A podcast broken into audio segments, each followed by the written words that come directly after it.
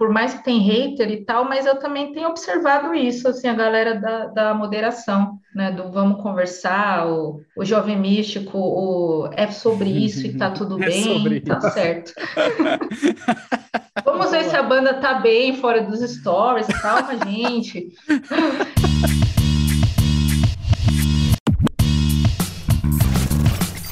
Tenho mais discos que amigos.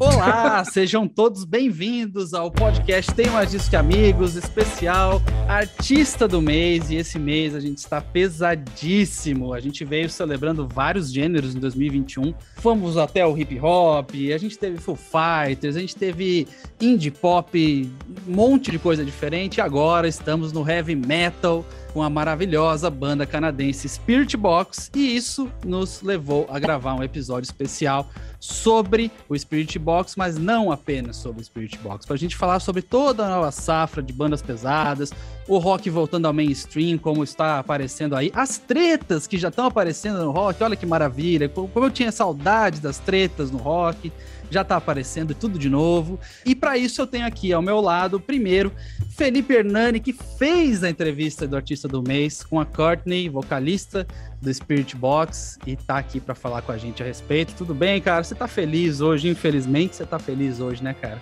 E, infelizmente não, né? Hoje eu estou muito feliz. Eu quase usei a camisa do Palmeiras para gravar o podcast. É, mas... Não, esse podcast não estaria sendo gravado agora se isso acontecer.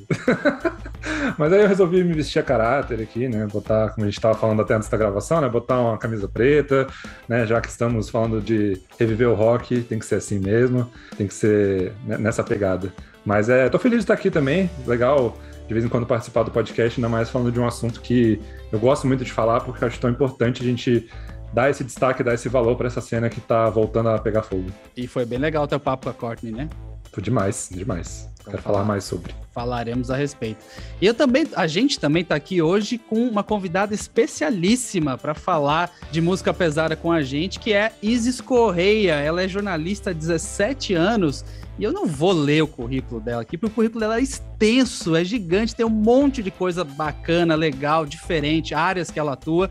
Então eu gostaria que ela mesma falasse a respeito de tudo isso ao se apresentar. Muito obrigado por ter aceitado o convite, obrigado por estar aqui no podcast Ter Mais Discos. Isis. Esse é o ruim de ficar velho. Você já tem 17 anos de não sei o quê, dois de não sei o que lá. E agora é... daí para frente, né? Daí é, frente. A gente tem 12 é. de, de, a gente tem 12 de ter mais discos, aí vem uma galera, nossa, eu acessava o teu site quando eu era adolescente. Aí eu, como assim você era adolescente? É, é, é, aquele trauma da Xuxa, né? A minha mãe ouvia a senhora.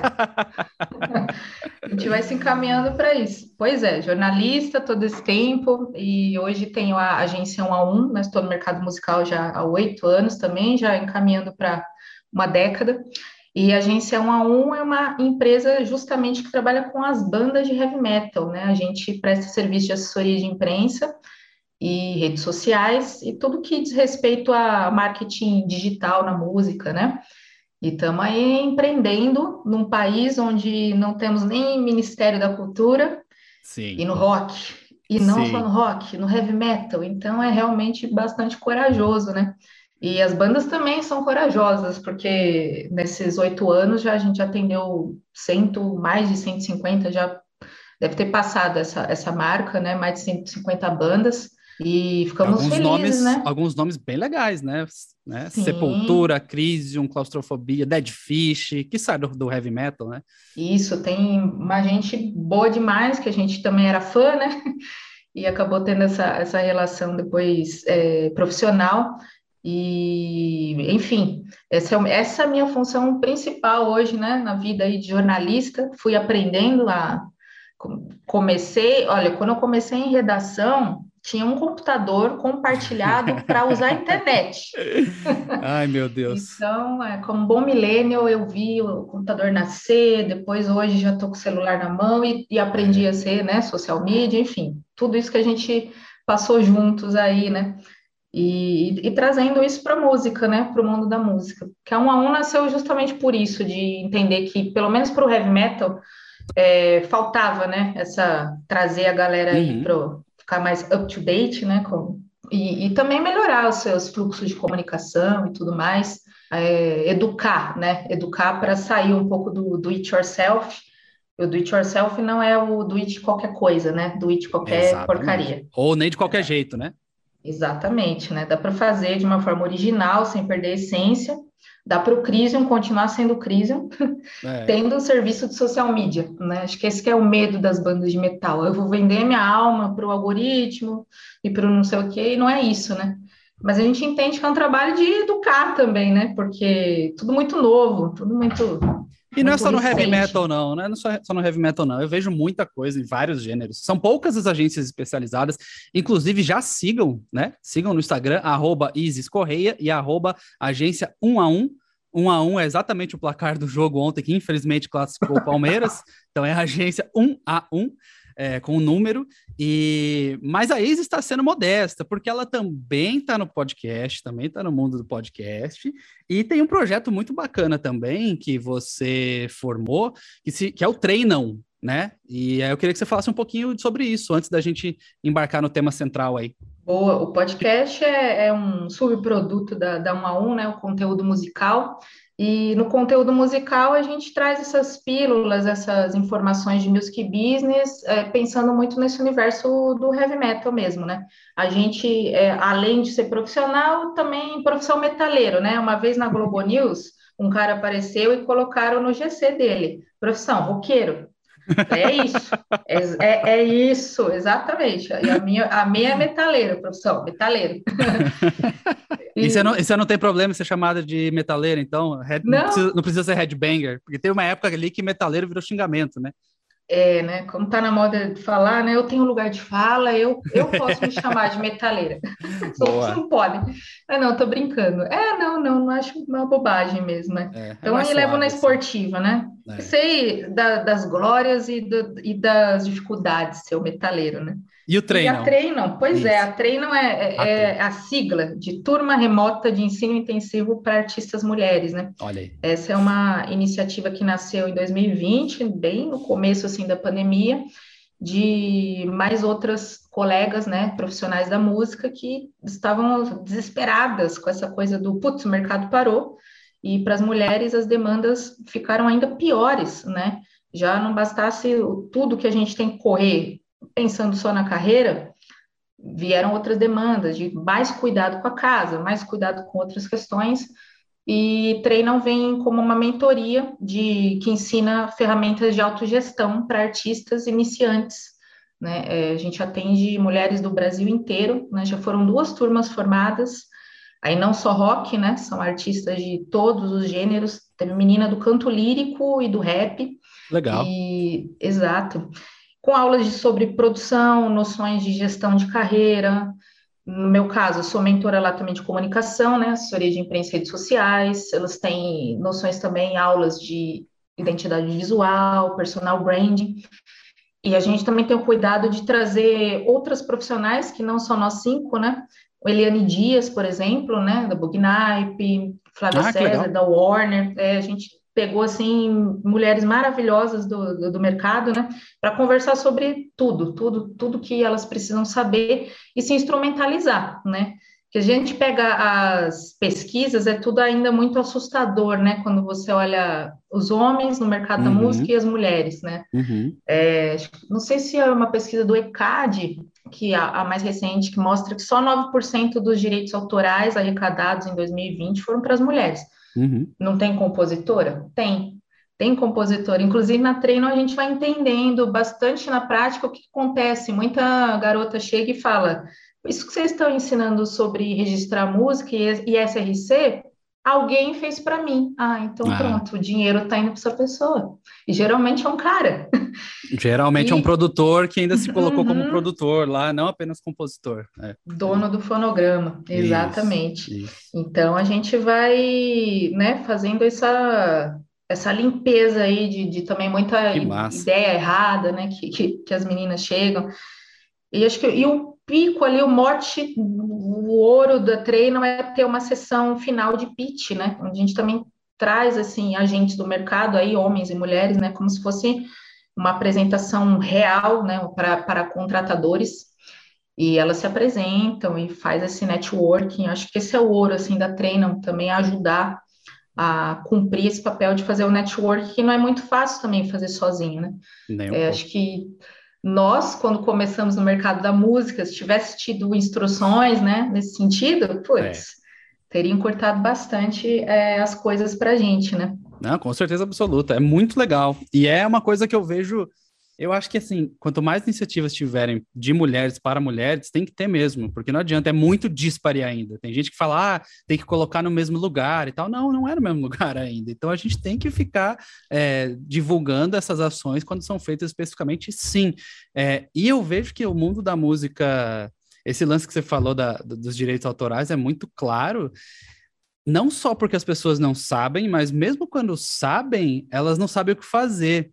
E aí falta o que você falou, treinamento, alguém que vai lá e diga como. Às vezes a pessoa até sabe, desconfia que alguém está passando a perna, mas não sabe como fazer. Então é importante que a gente tenha iniciativas que mostrem como fazer e a forma certa de fazer.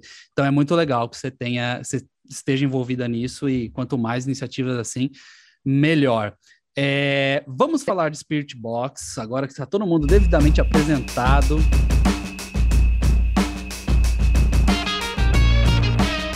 Spirit Box, que é uma banda nova, né? 2016, cinco anos, contando que a gente já tá na pandemia há 18, mais ou menos. Então, é, é uma conta muito né, maluca de se não fazer. Fecha, né?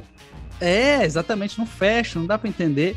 E eles lançaram, eles e ela, o trio lançou o disco de estreia no último 17 de setembro, Eternal Blue, e tá bombando, assim, né? Ainda mais para os padrões é, sonoros que estão nesse disco aí. É lógico que a gente tem muita música melódica e tal, e isso é uma das coisas até que é legal a gente falar, que o Hernando vai comentar, que a Is vai comentar, que a Courtney LaPlante, que é a vocalista, ela vai de um lugar para outro com muito talento, ela berra do mesmo jeito que ela canta de forma melódica, com muito talento, mas não é tudo que é acessível, tem muita coisa pesada ali. E ainda assim, é, o Spirit Box está com quase 800 mil ouvintes mensais no Spotify, que é uma coisa, se for pensar para hoje, é, é gigantesca, né?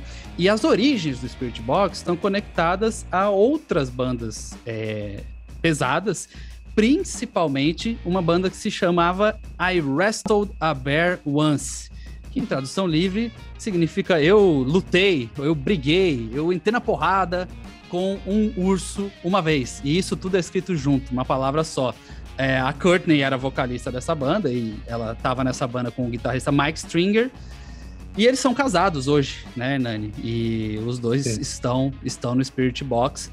E eu queria começar falando sobre como essa época, essa cena do I Wrestle da Bear Once, que era metalcore e tinha outras coisas ali também, e tem o que? Mais de talvez uns 15 anos, né? Se eu, se eu não estou enganado é, era muito caricato, né? Era uma coisa de tipo tirar sarro. Você pega, põe os clipes no YouTube depois do Arrest da Bear Once, era, era zoeira o tempo todo. Não parecia um clipe de metal, não parece um clipe de metal, e aí entrava música pesada. Era uma galera se zoando, assim, e tirando sarro da própria cena. E aí, anos depois, vem com uma revolução de tipo, opa, agora estamos nos levando a sério e as pessoas estão nos levando a sério. Então, Hernani, até pegando ganchos da entrevista aí, como é que você acha? O que, que você acha que veio de diferente no Spirit Box para meio que ser um ícone de uma geração aí que está que tá aparecendo, mas não é exatamente molecada. É, muito massa. Tudo isso que você falou, assim, é, é bem real, né? E essa parada do I Wrestle the Bear Once foi uma coisa que a gente falou bastante na entrevista. E foi muito legal ouvir o relato da Courtney, assim, porque até contrastando um pouco com o que a Isis estava falando, né, do preparo e tudo mais, ela, um dos, talvez, motivos dessa banda não ter estourado tanto assim, né, talvez tenha sido um pouco isso, porque a situação toda da entrada dela na banda foi absurda, assim. Ela contou na entrevista, né, que ela estava trabalhando numa loja de calça de ginástica e na época, tipo, ela cantava, assim, tipo, a galera conhecia ela por cantar nos rolês, assim, sei lá, é, já era meio conhecida, né, nesse meio.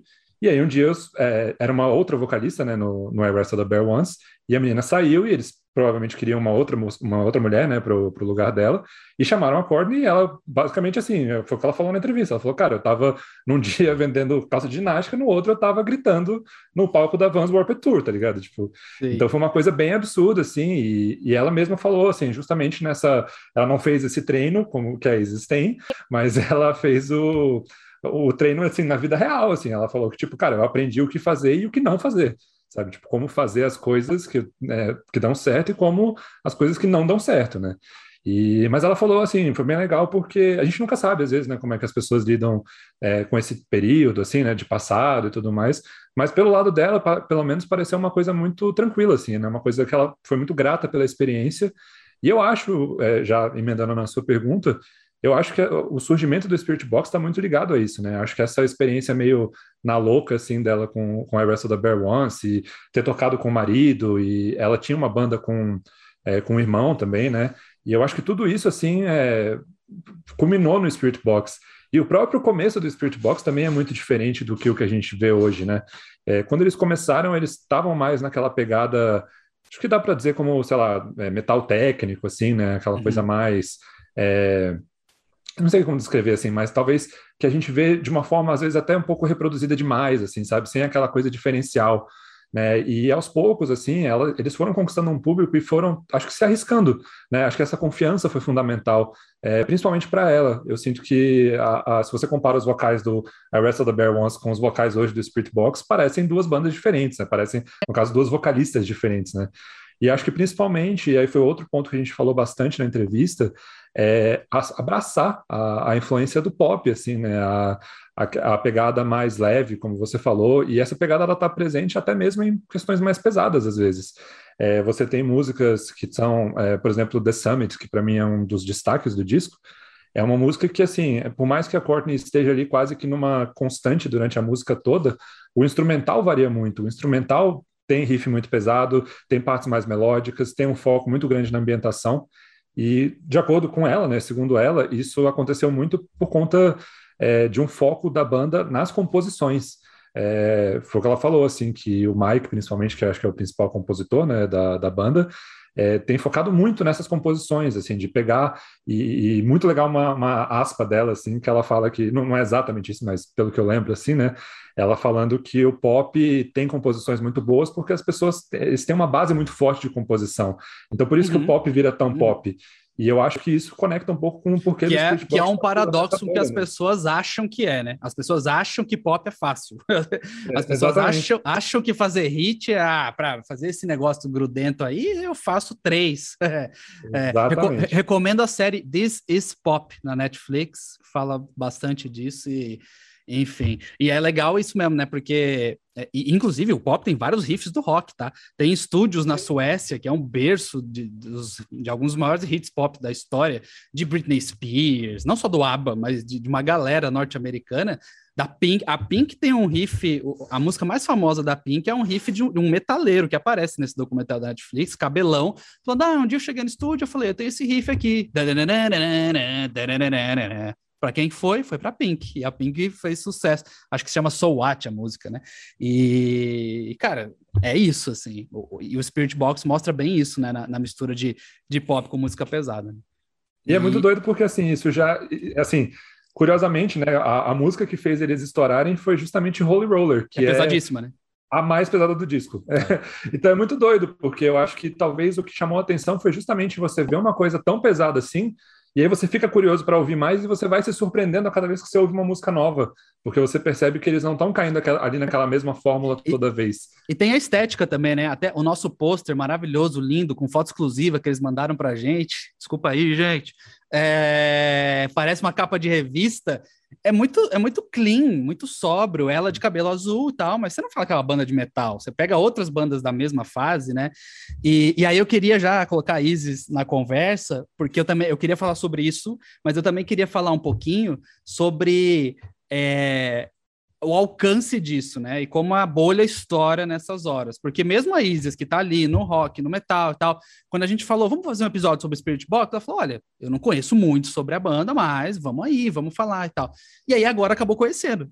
Já sabe quem é, já sabe a história, foi ouvir, foi atrás. E é assim que as bolhas estouram, né? É porque eles conseguiram uma base de seguidor fiel, a gente chamou a nossa atenção, a gente foi falar a respeito, a gente e o mundo inteiro, tem um monte de gente falando a respeito, e aí vai chegando nas pessoas, né? O que, que você sentiu do, do Spirit Box, Isis? É, e como é que você entendeu essa banda? Pra estar tá numa posição onde eles estão, de tipo, nossa, realmente eles estão fazendo, carregando uma legião de fãs e fazendo com que o metal seja ouvido de outra forma. Rapidinho antes da Isis falar, só uma informação que eu acho crucial assim para esse debate, né? A gente deu a notícia ontem, inclusive, lá no site, é, que o Spirit Box, nesse momento, tem o, o, Eternal Blue, né? É o terceiro disco mais vendido dos Estados Unidos. É, o que é um número surreal, assim, para uma banda é. com tanto grito, com coisa assim, né? Surreal mesmo. Pois é, eu me dividi quando eu conheci, né? É, a, o metaleiro que gosta de Dio falou: que é isso aí? não, não, não, como assim? Por que, que as pessoas estão falando que é a maior revelação do heavy metal? Tá passado esse susto? Aí eu comecei a reconhecer esses elementos do heavy metal, né? E falar: não, caramba, é bom demais. Eu acho que eles estão, além da qualidade que é inegável, músicos muito bons, né? A, vocalista é perfeita. Esse benefício das bandas com mulheres estarem sendo mais vistas, né? Sempre existiram. Sempre as pessoas me perguntam, por que agora tem um boom com bandas de mulher? Eu falei, não, sempre existiu. O que não havia era espaço, não era mostrado. Eu cresci lá vendo as revistas, a Rock Brigade da vida, Cold Crew, eram, eram, eu aí eu queria ser o Bruce Dixon, porque não tinha uma Sim. menina que eu. Nossa, isso né, que eu, pegou, eu é. queria ser o Rob Halford, né? Uhum. Aí demorou muito para eu ver uma mulher e falar, ah, tá, é isso. Né? E mesmo antigamente elas já estavam por aí, a Lita Ford da vida não chegou hoje, né? Sim. Então acho que o, o eles, né, eles estão num, num, bom momento, assim, então estão se aproveitando, e digo isso com não com de maneira uma coisa negativa, pejorativa. É. Eu acho fantástico. Realmente, aí depois que o meu ouvido foi se ambientando, né, ao som deles, aí também a segunda coisa que pensei é isso. Ah, eles estão fazendo uma junção do pop e do metal. Isso é demais também. É muito bacana. Esse vocal limpo, depois vem a, o vocal gutural dela, né? E vi que ela é jovem também, né? Tem, 30, tem 32 anos. Também é uma pessoa que eu não esperaria que queresse fazer um heavy metal tradicional, porque, poxa, eu acho que é isso mesmo, né? Os artistas que já escreveram história tem que ser o, o arco e os jovens a flecha, né? Tem que ir para frente, explorar novas coisas e realmente furar a bolha. Eu falo bastante isso também para os artistas que eu trabalho, né? A gente precisa furar mesmo essa bolha, uhum. senão Uhum. Fica essa coisa do heavy metal, é, ninguém toca. É, até lá na pós-graduação, na pós-rock da Santa Marcelina, a gente discute que o heavy metal é a última fronteira mesmo para o rock and roll, é a mais, mais intransponível, é aquela que as pessoas realmente têm mais resistência de querer né, pegar na mão do outro. Né? Até hoje o Sepultura tem que escutar que ah, vocês andaram com Carlos Brown. Ah, nossa, é. parece que é uma coisa assim é. absurda. E aí foram parar nos ouvidos do mundo inteiro, né? O Dave Grohl fala que uma das principais inspirações para ele fazer disco do Foo Fighters é Sepultura. É isso. Então, é, as, a, é, a Spirit Box com certeza furou essa bolha e atingiu tantas pessoas por isso também. Se fosse um, o heavy metal ali, o mais do mesmo, né? Acredito que não. É, até a gente estava aí falando agora há pouco, né? grandes riffs do pop vieram dos roqueiros. Michael Jackson e Ed Van Halen. Slash e Michael Jackson. É, o é. Nuno Bittencourt do Extreme toca com a Rihanna. Poxa, é. então é. é, é incrível mesmo a sinergia que dá para criar, né?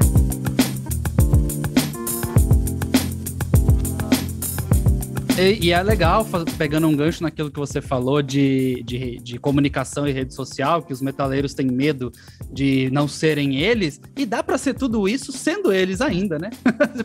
não, não vai vender Sim. a alma para ninguém, não, não, precisa se vender, não, tá tudo certo. A, a, a Courtney, eu, eu, fiz uma pergunta para ela falando de Ariana Grande, porque em um dado momento, seguindo ela ali no Instagram, eu vi ela postando um story, sei lá, foto no espelho, assim, que é uma coisa que, puta, né, você faz assim, tipo, nossa, nada metaleiro, né, postar foto no no espelho e não sei o que lá, e era com a trilha sonora de Ariana Grande, entendeu? E aí você vai pegar e é uma mina que Ai, tá numa banda de metal que hoje tá, né, bombando aí no mundo, né? É, olhando com esses olhos, né, de, de music business, é uma, as redes, a comunicação deles também é perfeita, né, muito bem feito. O que com certeza também gravadoras e selos e, e mídia olhou e com bons olhos, né, as fotos são perfeitas. O disco agora é azul, então tudo azul, é cabelo azul, é, é isso. É. É, é, e não, isso do cabelo é muito legal, porque é, agora, tá, agora tá em azul, né? Agora que saiu o disco e tal. Mas se você pega no clipe de Holy Roller, por exemplo, que tem uma estética toda meio vermelha, assim, ela tá com cabelo rosa, assim, né? Um rosa meio avermelhado. É, tem outros clipes que ela tá com cabelo de outra cor, assim. E é muito doido isso, né? Mas eu queria destacar uma coisa também que você falando, eu ri muito assim, porque eu lembrei de um comentário que eu vi no post que a gente fez, já esse do mês, né, lá no Instagram, do, do Tem Mais Discos, que eu não, não vou lembrar o nome da pessoa, mas fica um abraço aí para a pessoa que comentou isso, caso essa pessoa esteja ouvindo o podcast, porque a pessoa comenta, comentou bem assim, Fui ouvir querendo não gostar, gostei. E aí, eu achei sensacional, porque é meio isso, né? Quando você vê uma banda de metal, assim, que tá com essa cara de zero metal, né? Você fica, puta, não vou gostar disso, não sei o que lá. E aí o cara saiu convencido, né?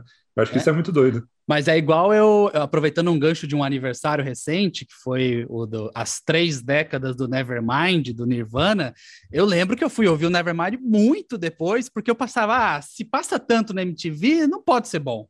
É, tipo, né, ó, o cabelinho desse cara, loirinho, bonitinho, rock, oh, que isso, eu vou ouvir meus punk aqui. E aí, quando eu fui ouvir o Nevermind, eu, oh, meu Deus, quanto tempo eu perdi da minha vida se eu ouvir o Nevermind. ah, e, aliás, o Nevermind é um outro ótimo exemplo, né? Um disco de rock que tem composições pop, no, no melhor sentido da palavra, a rodo e quebrou as barreiras do pop e do grunge, né? Então, Isis, isso que você falou, isso deve, deve ser uma batalha constante diária tu, tua aí, de convencer a galera a furar as bolhas sem se vender e tá tudo certo, é muito importante, né? Sim, sim. Nossa, você até falou do Nirvana e agora, e veio até uma questão filosófica, né? Uma banda como Nirvana coloca até em xeque onde começa o pop e onde é o rock, uhum. né? Porque, né? É... E é o pop, né?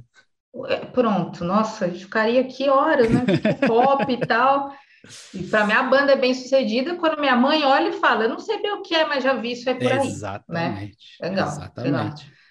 É, isso é importante acontecer, sim. É, realmente você não perde a, a, sua essência por, por estar fazendo música, né? Enfim, acho que os jovens têm uma mentalidade melhor, assim. Essa mentalidade mais fechada, espero eu terminou assim mais com a minha geração, né? Que agora vai para a cabeça dos 40.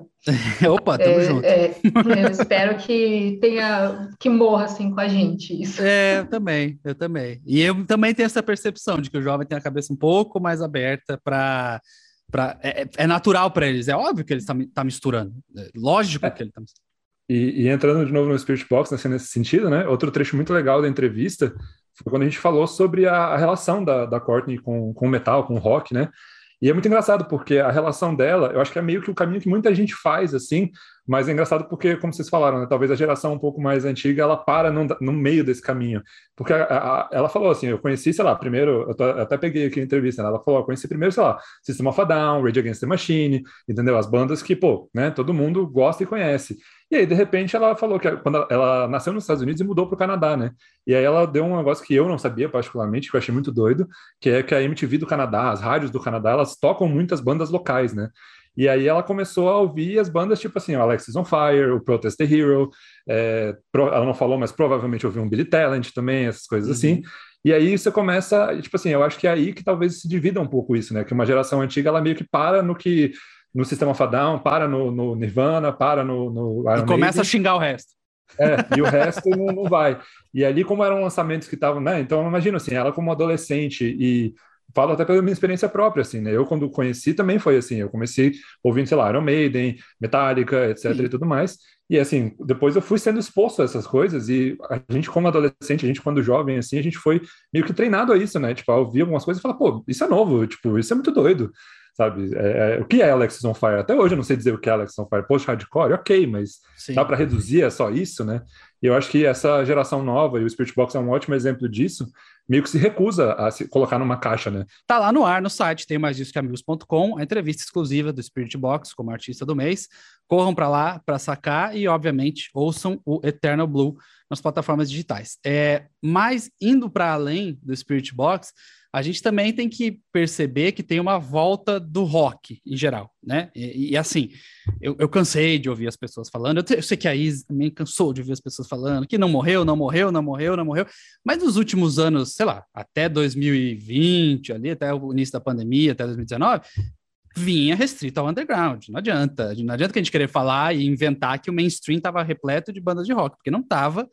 E, e, o mainstream, quando ah, alguém vai tocar no Grammy, tá, é o ACDC, tá, é o Metallica, com a Lady Gaga, tá, é assim, pronto. E o, o, prêmio de rock no Grammy não passa ao vivo, por exemplo, né? Então, assim, o mainstream faz muito tempo que já abandonou o rock, pode ser que volte a tê-lo em evidência, espero que tenha, a gente começa a ver um movimento de, de fato, assim, bandas grandes, de grande apelo, é, que talvez tenha começado com Greta Van Fleet ali e, foi, e virou vidraça, né? Eles sofreram pra caramba, ah, é Led Zeppelin cover, é não sei o quê. E, e agora vem numa segunda onda bem forte, de um lado no pop punk, principalmente com os nomes tipo é, Willow, tipo o Travis Barker sendo padrinho dessa galera toda, a Olivia Rodrigo, que é pop punk, mas é muito mais pro pop e tal, e o Machine Gun Kelly, sobre o qual falaremos de treta em breve, que vai ser um assunto maravilhoso. É, e de um outro lado tem uma, bandas como o Maneskin, por exemplo, que é uma banda italiana que também faz muita cover, mas já tem seus sons próprios e, e, é um pouco mais hard rock do que pop punk, etc. E que até a última vez que eu olhei no Spotify era a 15 15 nome mais ouvido do Spotify. Se você for pensar em todos os artistas pop que, pop que existem no mundo, tem muito mais que 15. E o Maneskin estava na frente de vários. Estava na frente de Beatles, estava na frente de...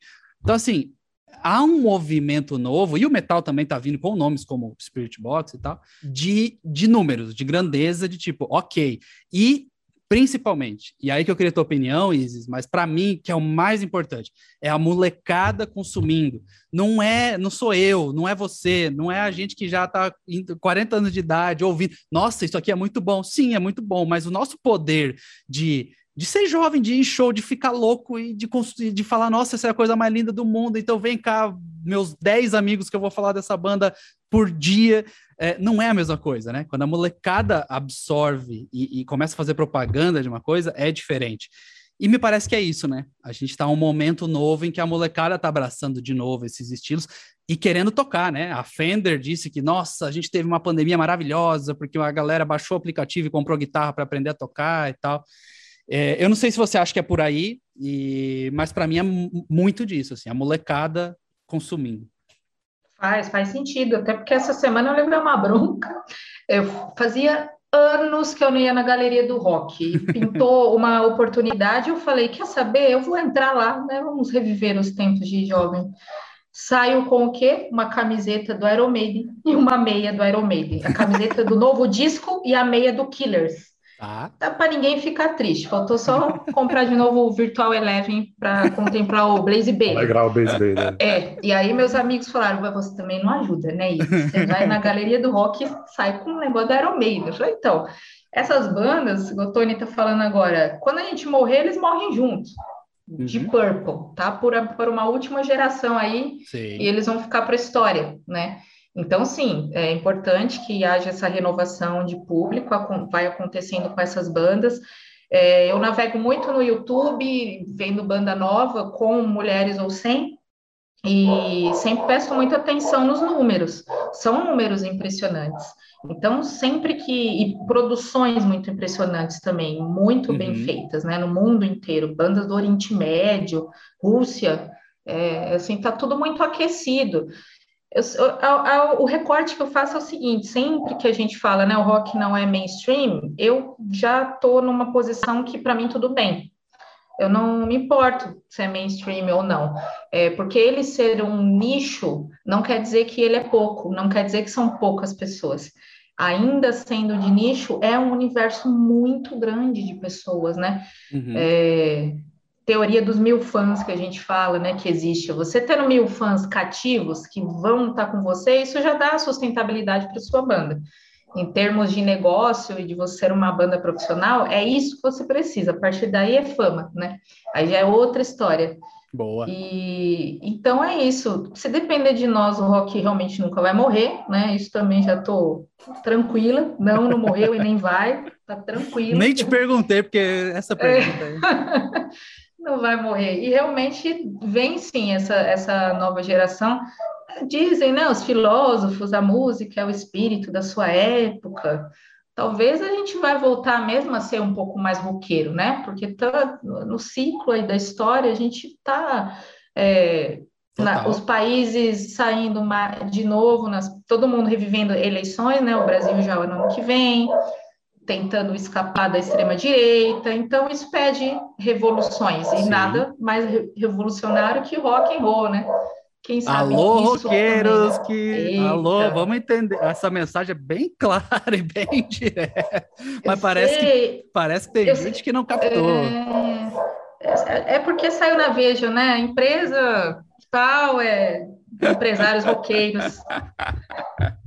Ai, meu tá Deus, eu vi, uma, eu vi uma foto disso aí ontem eu não acreditei na foto. Mas enfim, é, sim, eu acho que sim. E, novamente, falando do Nirvana, né? A gente fez tanta matéria, 30 anos ali e tal, e eu fui ver uma entrevista, achei no YouTube, igual você faz e fica ali, eu fiquei num loop de YouTube, achei uma entrevista lá, pré-Nevermind, época de lançamento ali. A primeira entrevista do cara, e ele estava na Europa, era o cara cheio de sotaque, assim, falando inglês e tal. É, primeira entre... a pergunta do cara era: Pessoal, como vocês se sentem de finalmente estar colocando rock de novo nas paradas? E se eu, se eu olho para essa época, eu fico, nosso rock era benzão nessa época, anos 90 ali, né? Pô, tudo bem que eles explodiram, depois Pearl Jam, Soundgarden, todo mundo veio, Green Day depois, e a onda punk de 94 ali e tal. Mas eu, eu não via como uma coisa nossa, o pop dominava. E era assim, a primeira pergunta do cara é porque o pop dominava. E aí veio o Nirvana e falou: peraí, a gente também sabe fazer isso aí. Você está no podcast Tenho Mais Discos que Amigos. Uma coisa que eu queria falar também que eu acho muito legal, assim, que a gente tem visto muito, e acho que vai um pouco no que a Isa estava falando também, por muito tempo foi uma cena muito fechada a homens brancos, assim, né? Sempre, assim, era homens brancos. E recentemente, está lá no site, inclusive, para quem quiser ver, é, eu fiz uma lista de 12 bandas, acho que eram, é, que são, eu coloquei como uma nova cara, né, da música pesada, porque eu, eu, achei muito legal colocar esse termo da nova cara, porque a nova cara da música pesada ela não tem cara, entendeu? Tipo, tem ali homens brancos ainda fazendo, você tem o Bring Me The Horizon, por exemplo, que, né, uma banda de homens brancos que tá chamando muita atenção e fazendo coisas muito legais, mas você tem homens negros, você tem mulheres negras, você tem uhum. mulheres brancas, você tem asiáticos, você tem todos os tipos de, de pessoas fazendo esse tipo de, de som, né? E, e, essa lista, assim, cara, é, dá muito orgulho, assim, ver como uma pessoa que acompanhou o rock há muito tempo, né? É, quando eu olho, por exemplo, no Brasil você tem Black Pantera fazendo um som fantástico, que é uma banda nova, nova entre aspas, né? Assim, é, você tem, sei lá, Lá na gringa você tem tipo a Nova Twins, que são duas mulheres negras fazendo um som que vai ali de punk para rock, até para metal de vez em quando. É, você tem, como o Tony falou, né, as, a, a, galera mais do pop. Então você tem a Willow, que é uma pessoa ligada ao rap de certa forma, né, ao, ao R&B, vamos dizer assim. É, e ao pop também, fazendo uma coisa mais voltada para o rock ou com elementos de rock. Sim, é, tem o Kenny Hoopla. Kenny Hoopla é o nome que eu sempre Kenny gosto de Hoopla, falar. Fantástico. Um, um, moleque negro incrível, faz pop punk, que é uma cena também completamente branca. E já que a gente começou a falar de outros nomes, né, Izzy, você pode também, por favor, falar o que você coisas que você tem achado legal, se não, nome de banda principalmente, mas se não uhum. for nome de banda e artista de gêneros e tal, vamos, vamos colocar essa galera em evidência, né? Até começar falando dos coletivos que estão rolando no heavy metal, é, sobre a participação negra no heavy metal, principalmente na cena atual. Tem o coletivo Preto no Metal, né, no Instagram. A Afro Headbanger também é uma influência, ele traz conteúdos muito legais, né, discutindo essa questão do, do negro. E a, a, histórica questão do rock, né, de ter, ser uma música negra que foi... Sim levada pelos, pelos brancos, enfim, essa retomada, né? É realmente muito importante e é algo que eu também faço meia culpa de estar tá pensando nisso há pouco tempo, porque realmente eu venho né, vendo heavy metal é isso, ainda mais a minha turma que é heavy metal é, é Inglaterra, né? Uhum. É onde está todo mundo que eu gosto. Então realmente demorou para cair essas fichas, né? Uh, bandas. Olha, quando eu ouvi mesmo o Spirit Box, a primeira banda brasileira que eu lembrei foi a Inrasa. Eu lembrei um pouco do Inrasa. Inrasa tem a Stephanie no vocal e, poxa, eu nem sei se ela conhece o Spirit Box, eu falo, você precisa conhecer, viu? Porque lembra, assim, é, esse pensamento também deles de não ser tão fechado, mas ser um heavy metal técnico, com influências de Dream Theater, esse tipo de música, né? Mas o vocal limpo, depois o gutural. Me lembrou muito uns galera aí do Inrasa, banda aqui de São Paulo, trabalhou com a gente também. É, eu tenho ouvido muito a Corja. Corja é uma banda também importante em vários sentidos, porque além de ter uma menina no vocal, que é a Haru Keiji, eles são do Nordeste. E acho ah, que também o heavy metal começa agora, né, a, a dar mais atenção para o que acontece fora do eixo Rio-São Paulo, né? É, e aí a, a, Haru já é só cultural, ela tem uma presença de palco assim que é o satanás. Nossa senhora, para quem gosta mesmo né, da coisa ali pesada, realmente ela tem uma presença de palco que quando voltar show, esse tipo de coisa, eu acho que a banda realmente vai, tem o potencial de furar a bolha, como, como a gente Legal. diz, né? É. Essa banda eu tenho escutado demais, demais. Tem Manger Cadáver também, é uma banda de crust, né? Uhum. Não, não, é, não é uma música também tão palatável, né? Mas é, é tocado pela Nata, né? Banda de São José dos Campos aqui de São Paulo, já estão na, na estrada aí faz um tempo que eu acompanho muito também. A Nata trabalha comigo, inclusive, né? E a gente troca muita ideia sobre isso. E, sem dúvida, acho que está na, na crista aí da onda nervosa e cripta, né? Acho Sim. que essas do, a Sim. nervosa foi a responsável inegavelmente por trazer para o mainstream, faz, né? Foi citada na Rolling Stone. O Sepultura saiu numa capa da Rolling Stone mês retrasado só e foi na do México.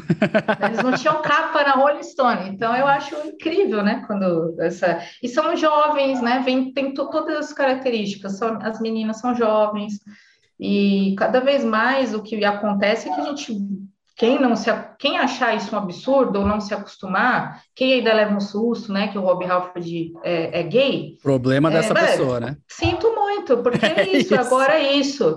O heavy metal é isso, ele vai ser cada vez mais feito por mulheres, cada vez mais por negros, por homossexuais, uhum. por pessoas que vão sim trazer ainda questões bem. políticas para dentro do heavy metal. É.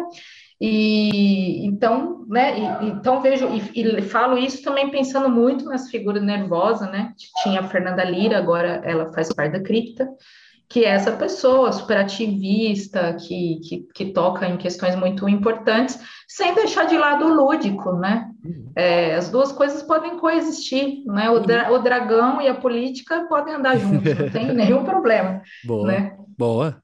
Concordo. É. Inclusive, é uma das pessoas que eu mais curto acompanhar no Instagram, assim, eu, né? o Instagram dela é fantástico, sempre, porque é isso que você falou, assim, tá sempre umas coisas muito divertidas, assim, muito palhaçado no, menor, no melhor sentido da palavra, é, e eu junto disso algumas coisas muito sérias, assim, e, e vejo ela, assim, sem medo nenhum, nossa, é uma coisa maravilhosa, assim, sem medo nenhum de postar coisa que muito artista grande, assim, né, de falando em questão só de tamanho absoluto, muito maior do que ela, tem medo de postar ainda, né, porque é, às vezes o cara até concorda com aquela posição, mas ele não, ele não tem a coragem de falar aquilo dessa forma por, por medo, né, por medo de lidar com, com o que o público vai dizer, né. Oh, essa é. é. uma das primeiras demandas que aparece quando uma banda nova procura a agência 1 a 1. É, não quero falar de política. Ai, meu Deus, é complicado. Uma banda não quer falar de política. Não, é, para mim é complicado um ser humano não querer falar de política. É.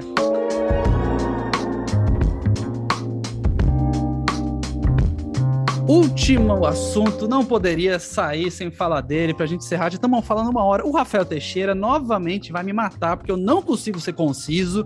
Mas é que essas conversas são muito boas, Rafa. Não me mate. Eu sei que você vai, vai dar trabalho na edição, mas é por uma boa causa. Treta. A gente viu o Machine Gun Kelly falando no palco do Riot Fest, que é um festival que eu amo de paixão, não vejo a hora de voltar. Era o festival que eu guardava o dinheirinho todo ano para ir lá ver em Chicago e que a sala de imprensa coisa. Easy, você tem que. Você é jornalista, a sala de imprensa, eles dão de graça energético e cerveja. É só ir lá e você pega da geladeira energético e cerveja para você fazer seu trabalho ali, entendeu? Energético e cerveja. Chega de bloquinho e caneta. é isso, é isso. Chega, Chega. Apenas os instrumentos fundamentais de trabalho, né? É, é isso. É, e aí você deixa o tip lá, a gorjeta para a galera que tá trabalhando e te dando a, a, o energético da, e a cerveja da geladeira. É, é lindo. Sem contar que todas as bandas passam por aquele lugar. Eu vi o pessoal do Guar do meu lado. Já que a gente tá falando de heavy metal, o Guar, que eles se vestem tipo uns monstros alienígena bizarro, e eles ficam com 3 metros de altura, assim, aí eles passando do meu lado, eu falei, gente, onde é que eu tô? O que, que eu tô fazendo aqui? Foi lindo, maravilhoso. É... E aí, voltando, o, o, o, Machine Gun Kelly tocou no Riot Fest, e ele é um artista que tá trazendo a bandeira do pop punk tatuada, literalmente, tatuou esses dias a mesma tatuagem com o Travis Barker, conhecido pelo Blink-182 e que virou padrinho dessa galera do pop punk. E no palco do Riot Fest, ele do nada mandou um: Ah, sabe o que, que eu tô contente? Tô contente de não estar tá sendo um velho de 50 anos com umas máscaras horríveis no palco. E o Slipknot era atração do line-up do mesmo Riot Fest. É óbvio que a treta foi com o Slipknot. E depois ainda ele foi no Twitter falar: ah, o Corey Taylor, que é o vocalista do Slipknot, gravou uma participação numa música minha do último disco, mas ficou tão ruim que eu descartei. E aí o Corey Taylor veio no Twitter com o print falou: não, não, não, não, não, eu saí fora, eu não gostei, tá aqui eu avisando o Travis que eu ia sair.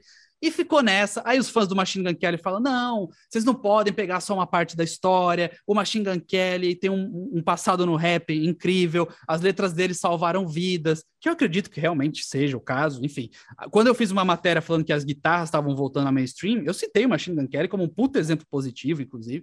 E e aí depois, uma semana depois, ele tocou um outro festival e ficou aquela coisa, metade do público vaiou, ou talvez um pouco mais da metade vaiou, aí ficou os fãs dele bem na frente do palco gritando e celebrando, ele saiu na porrada com alguém no palco, no meio do show, foi... Enfim, tretas. Eu via esse tipo de coisa talvez até os anos 2000 no rock and roll. Até quando veio a galera The Strokes, Arctic Monkeys, isso parou. Eu não, eu não lembro de ter visto mais ali. A treta no rock sumiu. E se a gente for parar para pensar, no rap era tão louco e ainda é que as pessoas morrem. a gente tinha tiroteios, era, era rivalidade de gangue, era uma coisa flor da pele total e que fazia manchete, fazia vender disco, fazia estar tá na capa do jornal, fazia estar tá em todos os lugares. O pop também tem uma treta, é diferente, mas é a treta flopou, hitou né? Ah, vendeu pra caramba, deu certo, hitou. E a tua artista, ah, você é fã do fã clube e flopou. E o rock vinha numa época que, assim, a, tem o xingamento do tipo, ah, isso aí é cópia do Led Zeppelin, mas não era tão exacerbado. E me parece que tá voltando até nesse sentido também. O que eu queria ouvir de vocês é o que, que vocês acham desse confronto. Quando eu tinha 12 anos de idade, punk versus metal era a regra, eu era do punk, então a galera que era metaleira na minha escola, a gente nem, se, nem chegava perto. É, e parece que está voltando, e eu queria ouvir de vocês o que vocês acham disso tudo, e se vocês acham que é benéfico de alguma forma, para furar bolhas, inclusive. Tem gente que nunca tinha ouvido falar Machine Gun Kelly, viu ele xingando Slipknot, foi ouvir e gostou. é, só uma coisa também, esse negócio que você falou da galera defendendo Machine Gun Kelly, né? É, rolou, muito fã defendendo, mas foi muito doido porque acho que a galera dos fãs do Slipknot não são tão vocais ou tão preocupados com isso, mas a gente viu pessoas de bandas, né, defendendo o Slipknot. A gente até fez a matéria lá do Matt Heafy, né, do Trivium, é, falando assim, e o tweet dele foi bem claro, assim, tipo, ah, cara, eu sei que o cara só quer atenção, isso são palavras dele, não sou eu dizendo, eu sei que o cara só quer atenção, não sei o que lá, tal, tal, tal, mas não dá para deixar o cara falar mal do Slipknot, entendeu? Então, muito doido, porque foi uma coisa que, assim, a galera tomou partido mesmo, né, e se envolveu, e pessoas no, que, no nosso geral, post do calmas, né? Instagram, né? no nosso post do Instagram, o último do Machine Gun Kelly, cara, tem talvez 400 comentários, mais de 300 eu sei, porque a galera de um lado e de outro, e, e, muita gente ponderada, tá? Muita gente, tipo, galera, vamos conversar aqui, olho no olho, tá? Vamos falar da nossa experiência de vida, não sei o quê. É, até recomendo que as pessoas leiam, assim. Então, tipo, é, tá se falando muito sobre como Machine Gun Kelly, e, e assim, minha opinião, tá? Já antes de passar para Isis a opinião dela, minha opinião, ele foi babaca, ponto. Ele foi babaca, ele, tipo, do nada mandar uma, ah, eu não quero ser um velho de máscara. Mas ele já fez muita coisa boa. E ele já fez muita molecada comprar uma guitarra. Ele já fez muita gente ir atrás. Então, assim, nesse episódio especificamente, eu não vi sentido nenhum para ele xingar o Slipknot. Mas, novamente, o Slipknot estava no Trending Topics do Twitter no dia seguinte do festival há muito tempo Slipknot não é trending topics do Twitter, nem quando lança disco novo. É, eu sempre vejo esses casos e lembro que eu tenho meu grande projeto, né, de ter a Sônia Abrão do metal, né, que vai só fica falando a tarde inteira chamar o pessoal, tomar um café, vender o ômega 3 e falando dessas tretas. acho nesse, por esse lado, eu acho maravilhoso. Por outro, putz, é controverso, né? É controverso. Realmente leva a banda para o trend topic, mas é, até que ponto isso é revertido em audição, em streaming? Sim. Não sei, né? É realmente difícil falar. É, a gente nunca sabe se essas tretas são comerciais ou se realmente uhum. são genuínas quem veio primeiro, a treta ou, a razão, não dá Alô, saber. Né? Oasis. Né? Nossa, pois é. E o que você falou, perfeito, estava pensando nisso esses dias, né? Que é, é, Strokes, Arctic Monkeys, né? É, é, passou álcool gel, né? Limpou o rosto, lavou a mão, e agora o rock é isso. Então não dava para esperar mesmo as tretas, né? É, pode ser que agora, se a coisa volta a ser mais visceral, né? Faz sentido das pessoas e esse movimento mesmo do, do, da galera de rede social, que por mais que tem hater e tal, mas eu também tenho observado isso, assim, a galera da, da moderação, né, do vamos conversar, o, o jovem místico, o é sobre isso e tá tudo é bem, tá isso. certo. vamos ver se a banda tá bem fora dos stories, calma, gente, tá certo. Como é que você está fora, fora dos stories é, da maquiagem preta? É, e fora do backstage? Vocês estão bem? É, né? É, Não sabemos. É. Pois é, quando você falou da máscara, eu estava crente que era o Kiss, mas eles são de 70 anos, é, não podia ser o Kiss. é, exatamente. E eu acho que o Paul Stanley teria palavras mais duras para esse moleque ele com certeza ia chamar de moleque o Machine Gun. Apesar do Machine Gun Kelly já não ser tão moleque assim. É. É, e, e, muito doido, assim, né? Porque, como você falou, assim, tem é, muito desencontro até de informações, assim, né?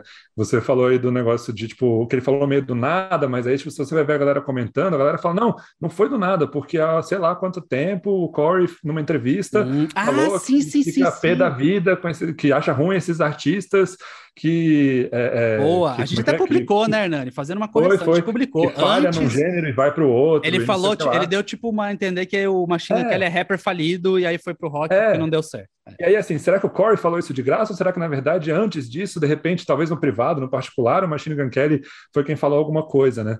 Mas é muito doido, assim, porque eu não vou lembrar agora qual foi a premiação que o Machine Gun Kelly, de novo, né? Ele aí fora do Slipknot, no caso, foi aquela treta lá com, com o lutador, né? Com o Conor McGregor. É, eu não lembro agora. Eu vi VMA, acho. Foi no M, VMA, VMA. É, e exatamente, foi, foi no VMA. E assim, eu fiquei muito doido, porque eu fiquei, eu fiquei muito doido, não, né? Eu achei muito doido, porque eu fiquei pensando assim, é, cara, quanto tempo que eu não via as pessoas falando tanto do VMA, assim, né? Tipo, uma, é isso que você falou, assim. É uma coisa que dá visibilidade, né? Mas a que custo, né? Ou até que ponto isso é bom. E eu acho que é foda, porque isso que você falou é uma coisa que eu penso muito, assim, tipo, eu sou, para quem não, não sabe, eu sou mais novo, eu sou mais novo aqui da, dessa conversa, é. 27 aninhos de idade. Então, isso. quando eu cresci, eu lembro que, assim, eu tenho uma irmã que é 10 anos mais velha do que eu, né? E eu lembro é que ela sempre idade, falava, por...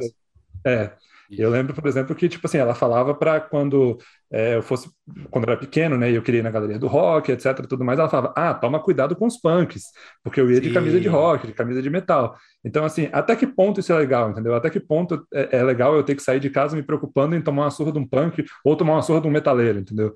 É, simplesmente por estar usando uma camisa de banda, né? É massa, eu acho, assim, como, como a Isis falou, eu acho, eu amo a, a questão fofoca, a, a, questão Sônia Abrão, a galera se matando na rede social ali, mas eu acho que complica um pouco quando a gente pensa no alcance que isso pode ter né, de criar uma, uma rivalidade que não é saudável, né?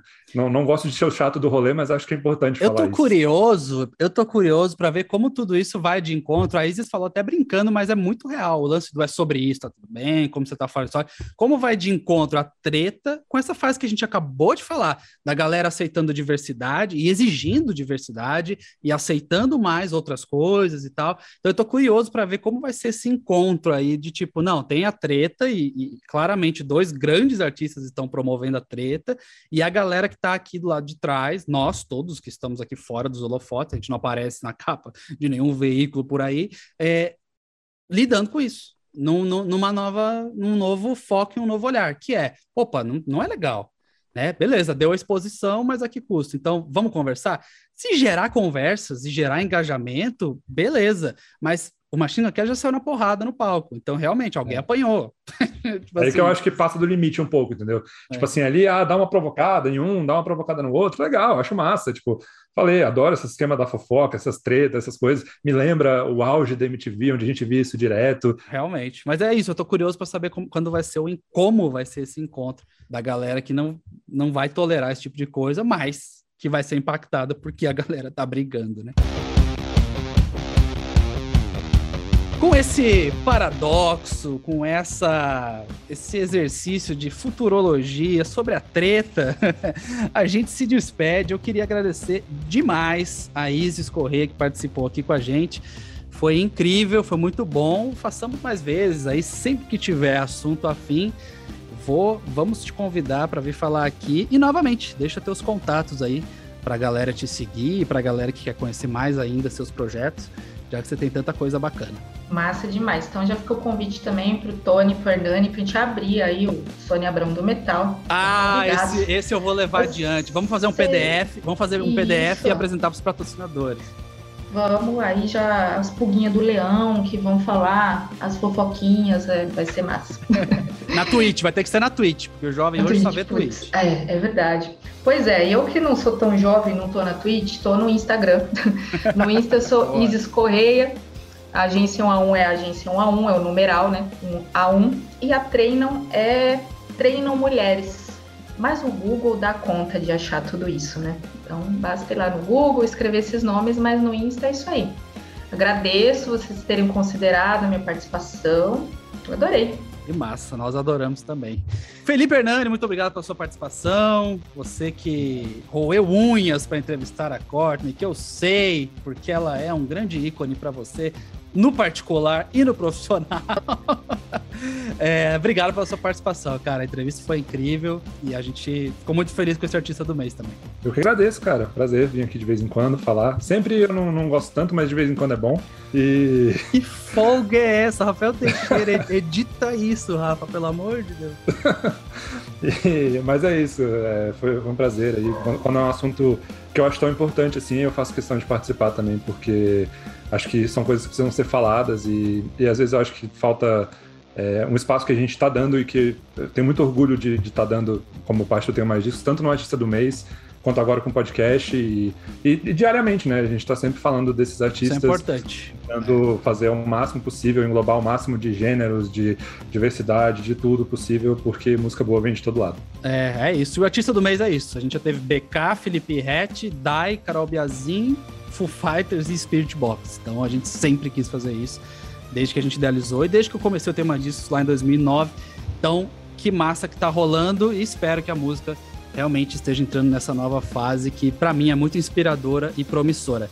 Siga a gente lá no Instagram também, arroba TMDQA, arroba e tem o maisdiscoamigos.com, onde, como o Hernani falou, diariamente a gente fala sobre música de todos os tipos.